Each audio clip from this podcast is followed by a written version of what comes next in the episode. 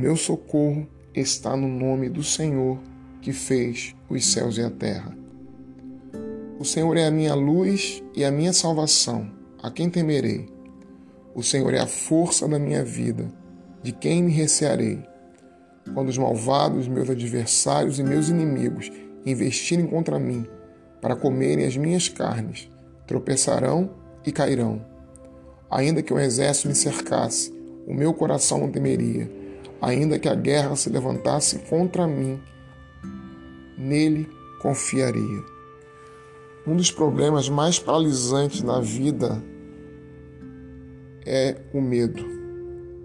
Os nossos medos são direcionados a muitas áreas: medo do desconhecido, medo da calamidade, medo da enfermidade, medo da doença, medo da morte, medo das pessoas, medo de perder nossos empregos, medo dos ataques do inimigo, medo de ser mal compreendido, rejeitado ou criticado ou esquecido, injustiçado. Eu poderia ter uma lista imensa, inacabável de medos que nós nutrimos no coração. Às vezes, o medo antecipa situações as quais nós vamos viver exatamente porque tememos. Quando o medo coloca as suas garras firmes em nós, tornamos-nos suas vítimas e é quase impossível ser arrancado dele. Davi aqui expressa o seu medo. Nós vamos ver que isso fica muito claro. Mas Davi também expressa a sua confiança. E a confiança de Davi começa no primeiro versículo. O Senhor é minha luz, minha salvação, a força de minha vida. Davi diz que Deus é tudo isso. O Senhor não dá simplesmente essas coisas.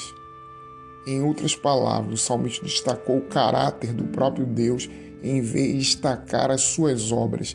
Ele não é, ele não nos dá a luz, ele não nos dá nos dá a salvação. Ele é a nossa salvação. Ele é a nossa força. Ele é a nossa luz. Por isso mesmo Davi, que está com medo, é, escreve dizendo: A quem temerei, de quem me recearei.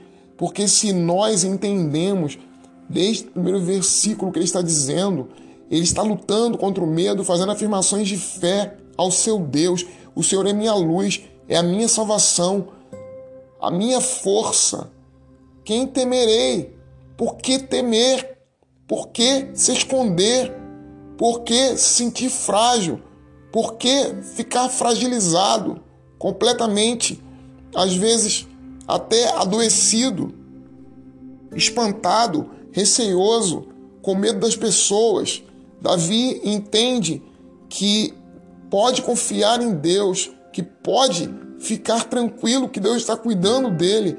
Ele diz: quando os malvados, os meus adversários e os meus inimigos investirem contra mim para comerem as minhas carnes, tropeçaram e caíram.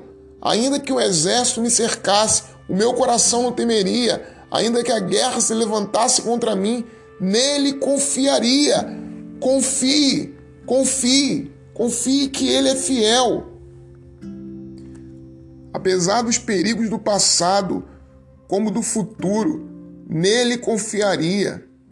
Os perigos aumentaram diante de Davi, a pressão aumentou, dias severos estavam por vir, mas Davi tinha todos os motivos para confiar no Senhor ainda assim, porque se Deus estava com ele, se ele era a sua luz, a sua salvação e a sua força, por que ele haveria de temer? Nós não temos por que temer.